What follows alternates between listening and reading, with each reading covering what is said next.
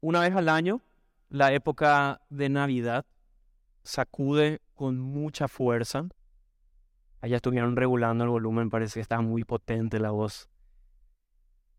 Villancicos, eh, se siente en el ambiente que hay algo diferente, ¿sí? Ese aroma, ese dulce aroma de Navidad, decoraciones por todos lados, las casas con las luces, eh, nos vamos a los shopping, hay música de Navidad por todos lados, los shopping no, no escatiman en, en, recursos para ver quién tiene la mejor decoración navideña, em, guirnaldas, imágenes en Facebook, en todas las redes sociales y mucho más. Y, y se respira este aire y creo que la mayoría podría decir acá que es su etapa o época favorita del año. La mía lo es, ¿sí? Y durante noviembre y diciembre, muchas personas suelen recrear en estos días de Navidad la escena del pesebre donde nació Jesús. Y para tales fines colocan debajo del arbolito la, la figura del niño Jesús, a su madre, a su padre, a los pastores, a los animales y por supuesto los magos que fueron a visitar al niño Jesús para llevarles presentes en actitud de adoración. Pero si nos detenemos en estos personajes, en estos magos, llamados también sabios del oriente, ¿quiénes eran? ¿De dónde vinieron? ¿Por qué se alteró tanto el rey Herodes cuando estos hombres aparecieron de la nada en Jerusalén preguntando por el nacimiento de Cristo? Si pensamos en el número, eran realmente tres, así como lo solemos simbolizar en los pesebres. Se llamaban Melchior, Gaspar y Baltasar.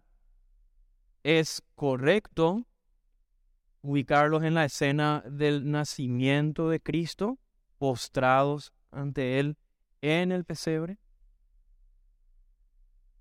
Quiero invitarles a que pongamos a un lado todas estas tradiciones em, que desde niños venimos escuchando, adoptando, asimilando acerca eh, de esta historia. ¿Y por qué no nos remontamos y analizamos este relato tan como está en el Evangelio de Mateo. Y les invito, si tienen ahí sus Biblias, que puedan buscar el, el pasaje de Mateo capítulo 2. Vamos a estar leyendo una buena porción, versículos 1 eh, al 12. Repito una vez más, la cita la van a encontrar en Mateo capítulo 2, versículos 1 al 12. Encontramos ahí en esta historia un encuentro de unos sabios del oriente con Jesús que les movió a adorarlo. Y dice así, Jesús nació en Belén, un pueblo de Judea, durante el reinado de Herodes. Por entonces llegaron a Jerusalén procedentes de Oriente, unos sabios que preguntaban, ¿dónde está el rey de los judíos? Recién nacido? Nosotros hemos visto aparecer su estrella en el oriente y venimos a adorarlo. El rey Herodes se inquietó. Otras versiones dice que se turbó. Se inquietó mucho cuando llegó esto a sus oídos y lo mismo le sucedió a todos los habitantes de Jerusalén. Versículo 4. Así que ordenó que se reunieran los jefes de los sacerdotes y los maestros de la ley para averiguar por medio de ellos dónde había de nacer el Mesías. Ellos le dieron esta respuesta, en Belén de Judá, porque así lo escribió el profeta. Tú, Belén, en el territorio de Judá, no eres en modo alguno la menor entre las ciudades importantes de Judá, pues de ti saldrá un caudillo que guiará a mi pueblo Israel.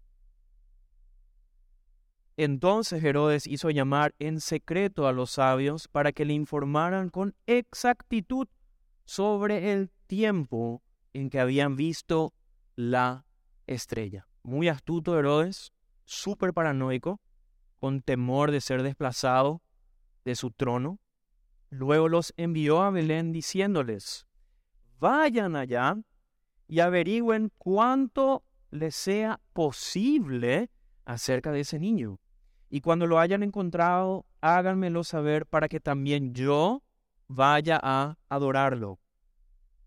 Los sabios, después de oír al rey de los judíos, en realidad, haciendo un pequeño paréntesis, Herodes no era realmente judío, emprendieron de nuevo la marcha. Y la estrella que habían visto en Oriente los guió hasta que se detuvo sobre el lugar donde estaba el niño, como está ilustrado ahí en nuestro hermoso pesebre. Entraron entonces en la casa, vieron al niño con su madre María, cayendo de rodillas, lo adoraron. Tres, bueno, según la tradición, tres magos. En realidad la Biblia no nos habla del, número, pero estos personajes extranjeros no tenían ninguna afinidad, ningún apego con el pueblo judío, lo reconocieron como el rey y terminaron adorándolo de rodillas.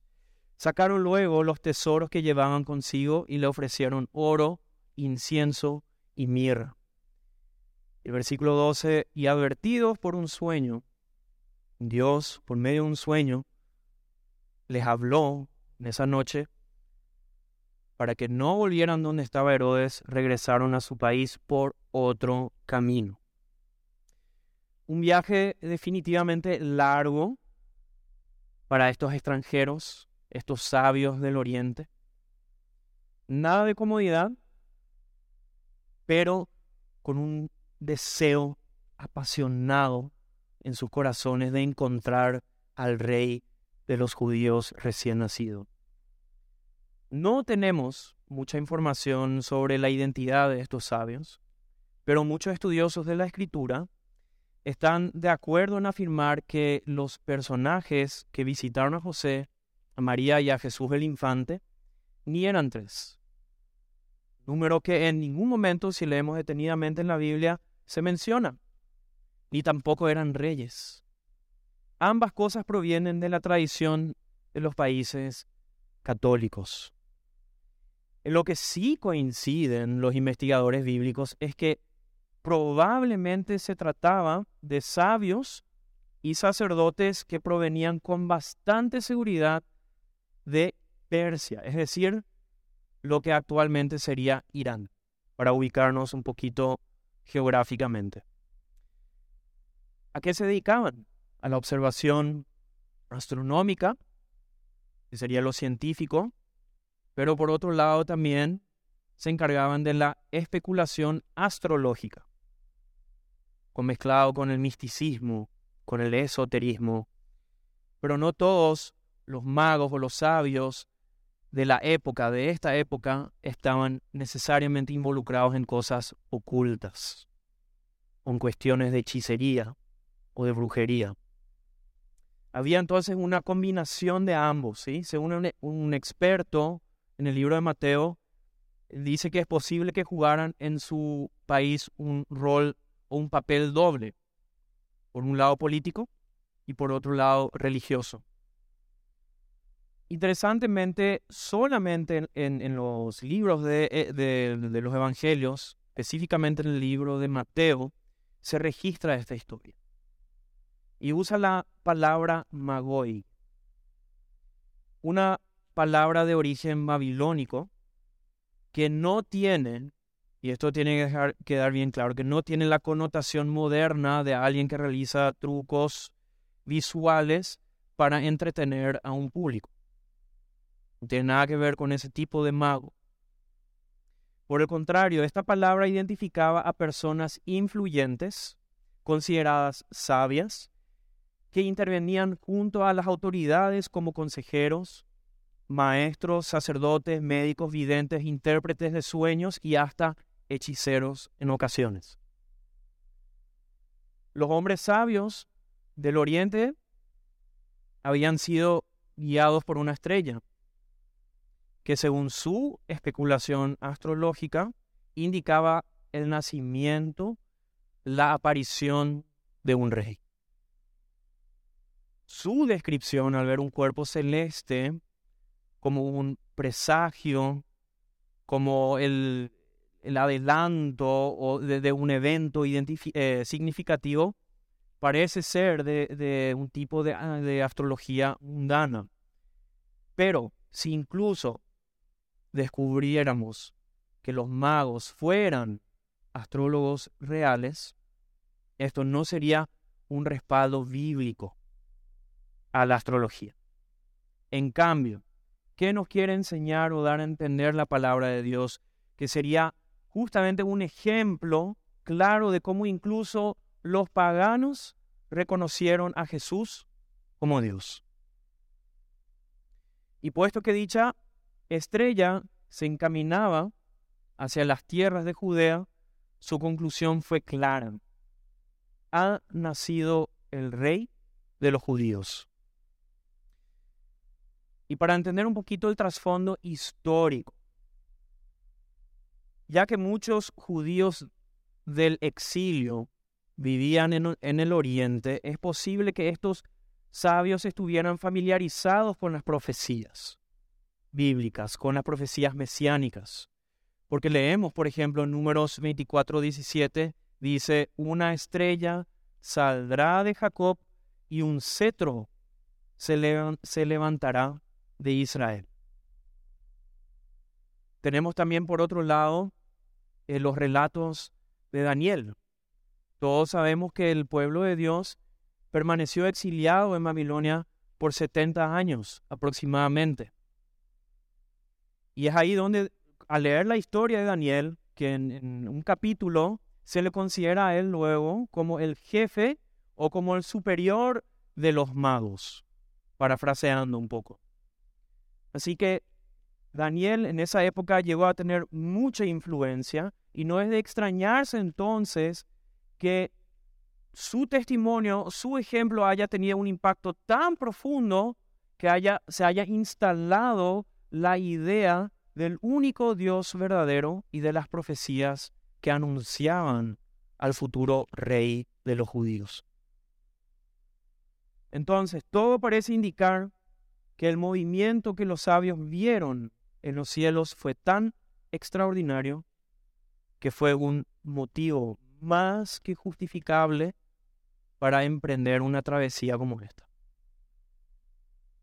Y de esta manera pusieron rumbo hacia aquel lugar con un propósito muy claro, adorar al rey que había nacido. No habían excusas para ellos. No titubearon, no pusieron nada en tela de juicio, estaban súper determinados. Sin embargo, el pueblo que esperaba al Mesías no tuvo este mismo entusiasmo. Tristemente, lo negaron, lo ignoraron y al final lo mataron. No le dieron la adoración que merecía. Perdieron la oportunidad de participar de esa forma del acontecimiento más importante de la historia de la humanidad. Así como estuvimos cantando hace un rato, el nacimiento de Jesús dividió la historia en dos partes es el suceso histórico más importante de la historia de la humanidad, del universo.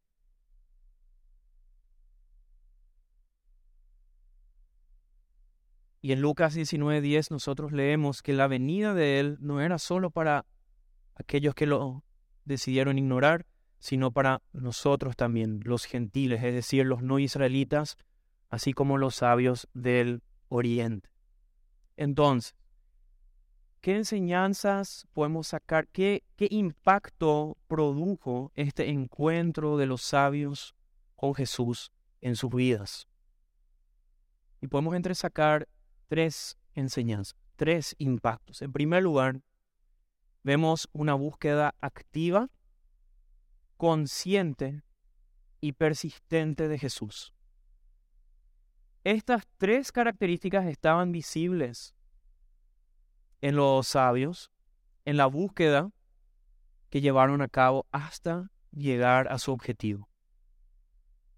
Y lo que más positivamente llama la atención de este, de este encuentro de los hombres sabios con Jesús es su proactividad.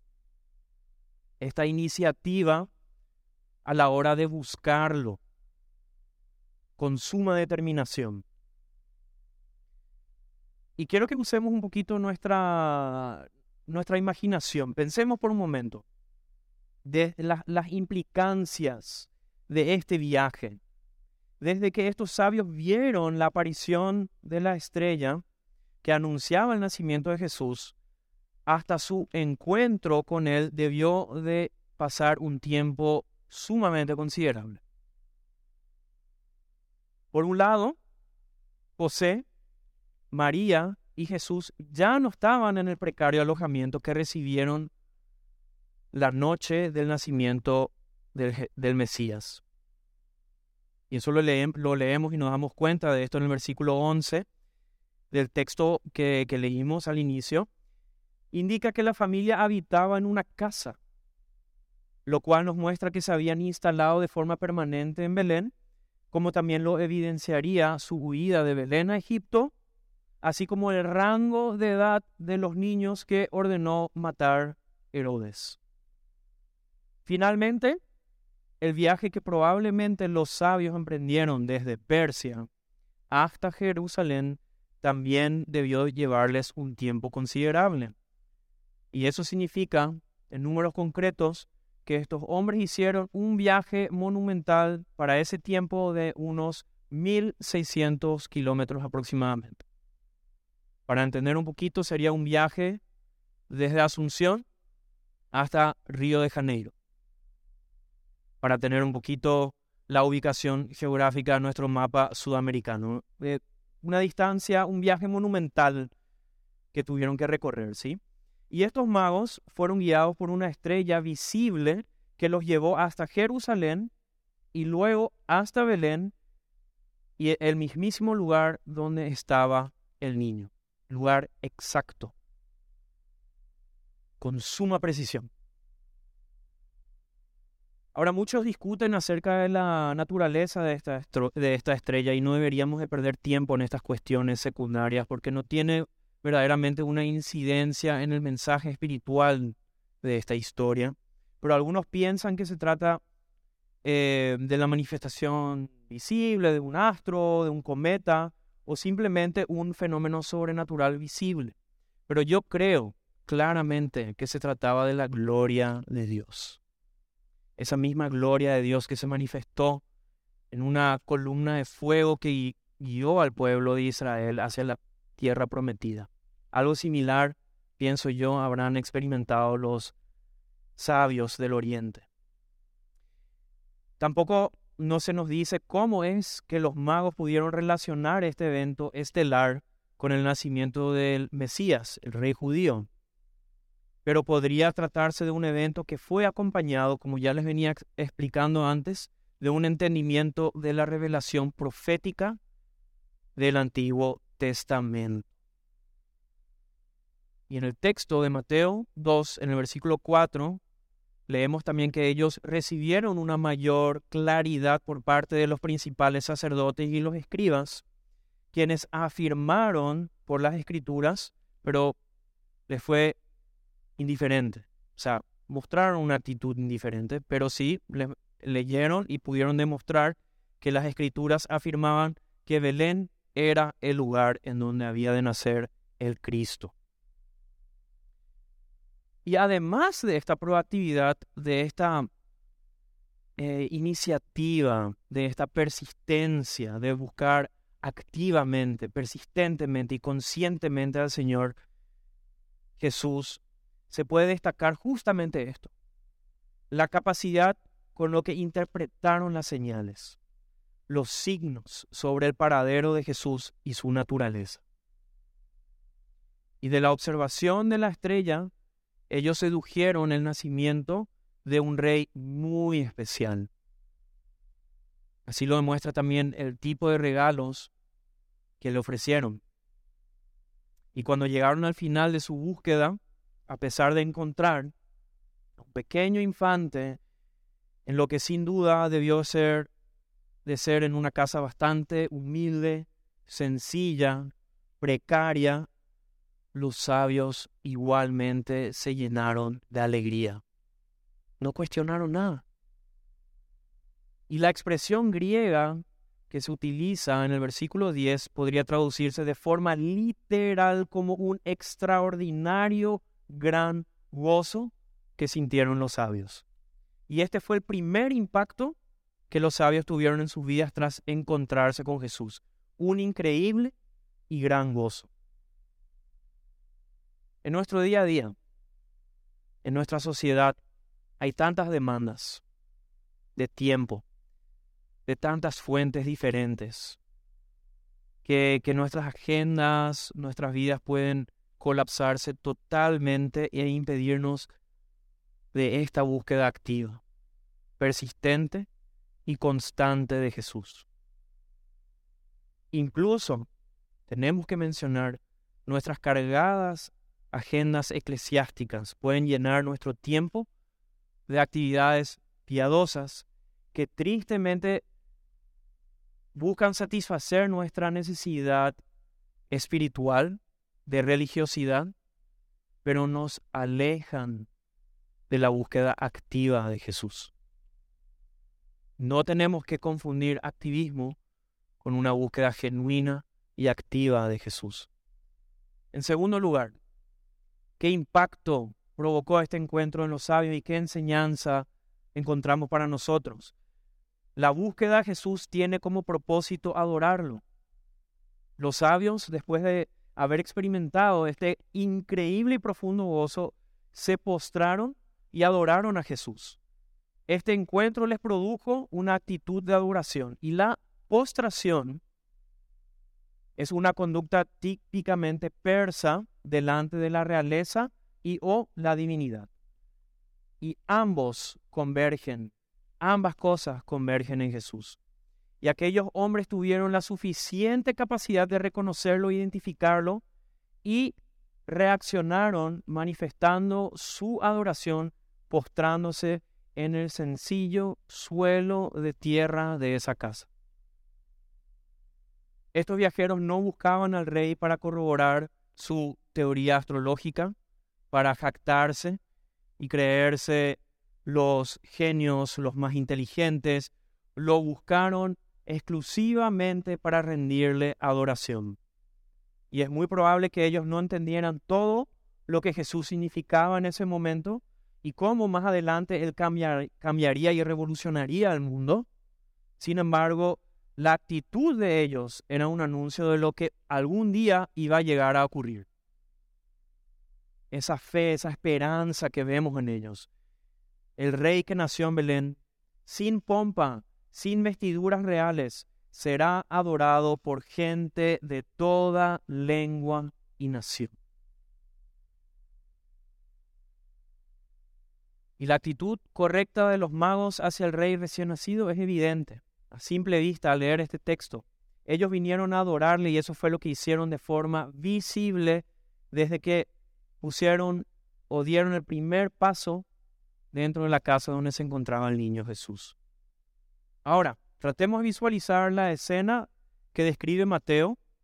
Aquí tenemos a un grupo de hombres poderosos, influyentes, acostumbrados a tratar con reyes y altos dignitarios, eh, dignatarios orientales, postrados en adoración delante de un niño de menos de dos años de edad en una oscura aldea de una nación insignificante en aquellos días.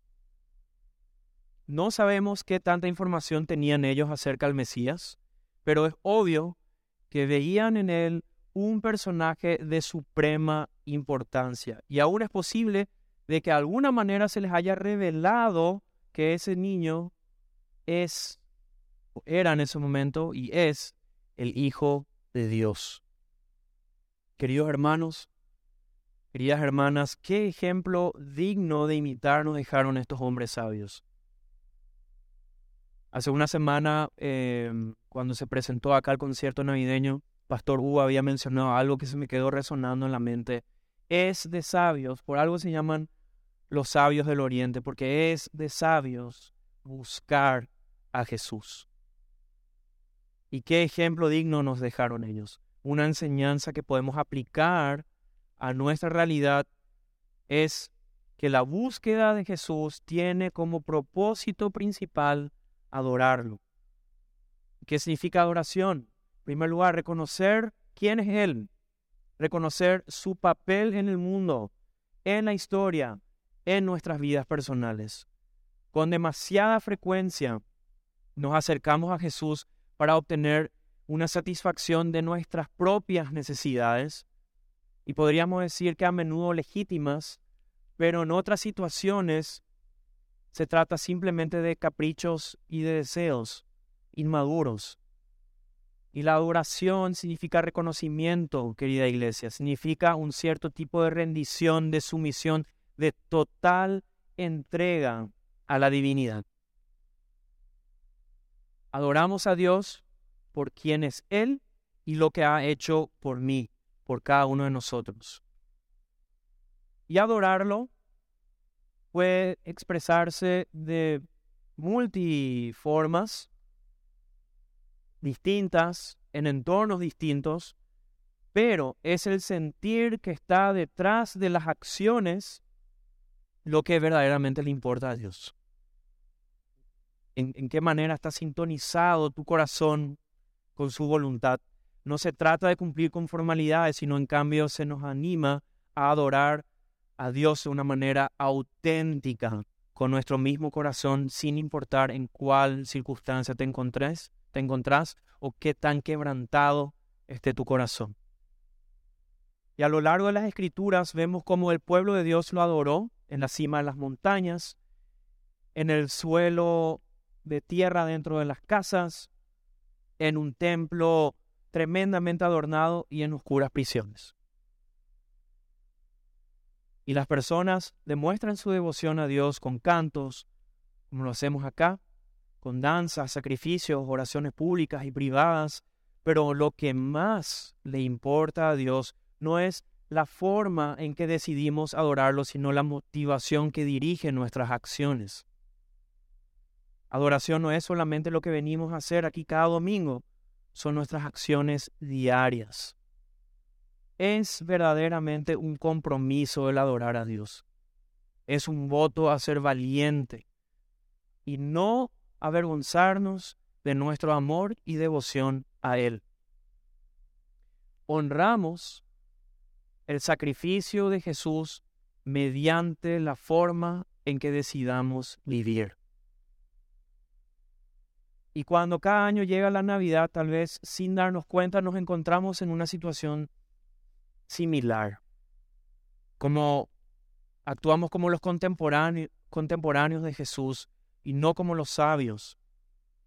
Entre el ajetreo, entre los compromisos, entre las celebraciones, lo podemos perder de vista.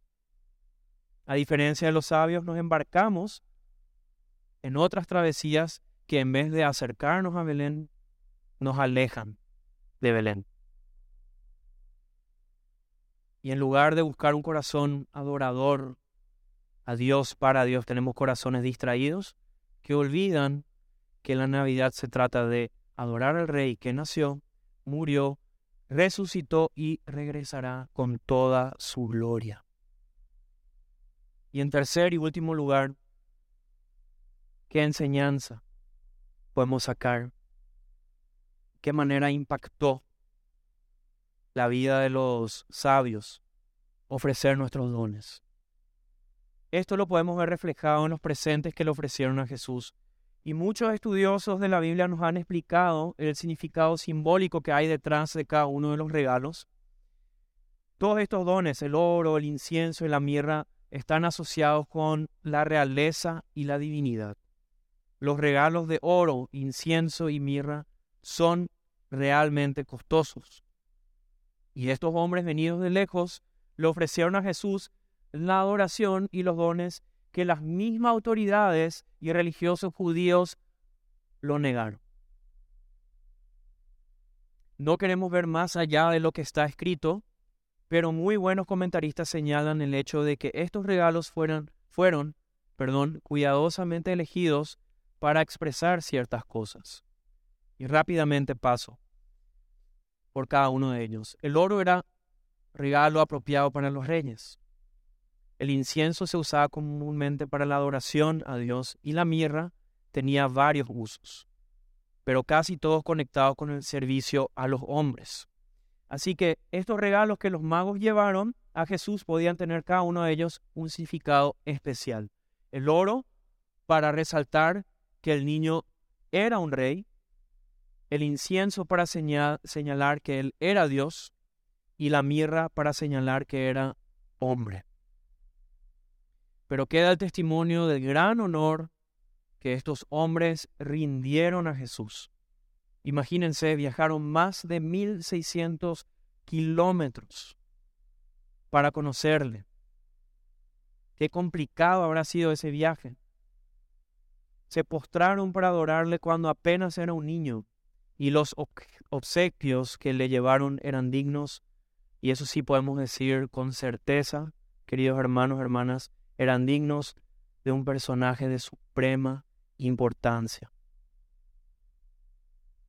Cuando hablamos de ofrecer nuestros dones, en Colosenses 3:23, el apóstol Pablo nos dice que todo, absolutamente todo lo que hagamos debemos hacerlo para el Señor. Y este texto nos invita a ofrecer, así como los hicieron los sabios, que lo hagamos nosotros, de ofrecer nuestros dones a Cristo. Nosotros obviamente no presentaremos en nuestra adoración al Señor oro, ni incienso, ni mirra, pero nosotros le presentaremos una vida en santidad. Un trabajo profesional hecho con excelencia, un rendimiento académico por encima de lo normal, una actitud hacia la gente motivada por el deseo de agradar a Dios y a nadie más. Todo, absolutamente todo lo que hacemos se convierte en sagrado y en una expresión de adoración y alabanza cuando es hecho con la motivación de agradar a Dios. Es entonces cuando nuestra vida, como lo describió Pablo en Romanos 12, se convierte en un auténtico sacrificio vivo, santo y agradable a los ojos de Dios. Y así como los sabios encontraron a Jesús en un lugar inesperado, no en un palacio, no en un templo en donde se extendió la alfombra roja para recibirlo, sino lejos, lejos de los centros de poder político, económicos y religiosos. Lo encontraron en una humilde casa. Jesús se aparece en los márgenes, en medio de la cotidianeidad de la vida y es ahí donde Él nos invita a ofrecer nuestros dones.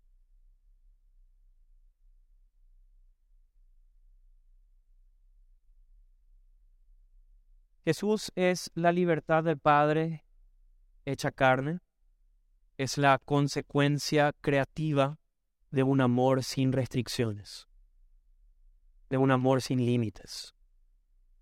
Y voy cerrando, en este pasaje encontramos las respuestas típicas de los hombres cuando son enfrentados y confrontados por la persona de Cristo. Herodes quiso destruirlo. Los escribas los sacerdotes y los fariseos fueron indiferentes y los magos la adoraron. ¿Cuál de esos ejemplos te describen a ti? Ojalá que muchos aquí presentes de los que de los que conocemos esta historia, que leemos estas líneas en la Biblia, en la, en la Sagrada Escritura, en la Sagrada Palabra de Dios, podamos adquirir esa misma sabiduría de estos magos de Oriente, que con tan poca información que ellos tenían, eso les fue suficiente para adorar y postrarse ante el Hijo de Dios. ¿Será este tu caso? Seguramente tenemos más información de lo que tenían los magos en aquella época. Y esto tiene una implicancia sumamente fuerte. Porque en el día del juicio, el testimonio de estos hombres sabios agravarán la condenación de muchos que con más conocimiento no hicieron lo que ellos hicieron. Jesús nunca deja indiferente ninguna situación, a ninguna persona. Todas las personas que tuvieron un encuentro con Él en las páginas, en las páginas de los evangelios fueron impactadas, para bien o para mal. Y lo mismo sucede con todos aquellos que a lo largo de la historia han sido confrontados por el Maestro y su pregunta, que hoy vuelve a hacerla, ¿quién dices que soy? Jesús demanda una respuesta tuya. Y si no la hiciste aún, te la invito, te invito a que la, que la des hoy, que la encuentres hoy, porque depende de vos. Esa respuesta está en tus manos. Darla. Tiene, tiene que haber una definición en tu vida, un posicionamiento con respecto a Él y los planteamientos que Él hace para la vida. Y si vos no definís, eso ya es una definición. Quiero invitarles a que nos pongamos en pie para orar juntos.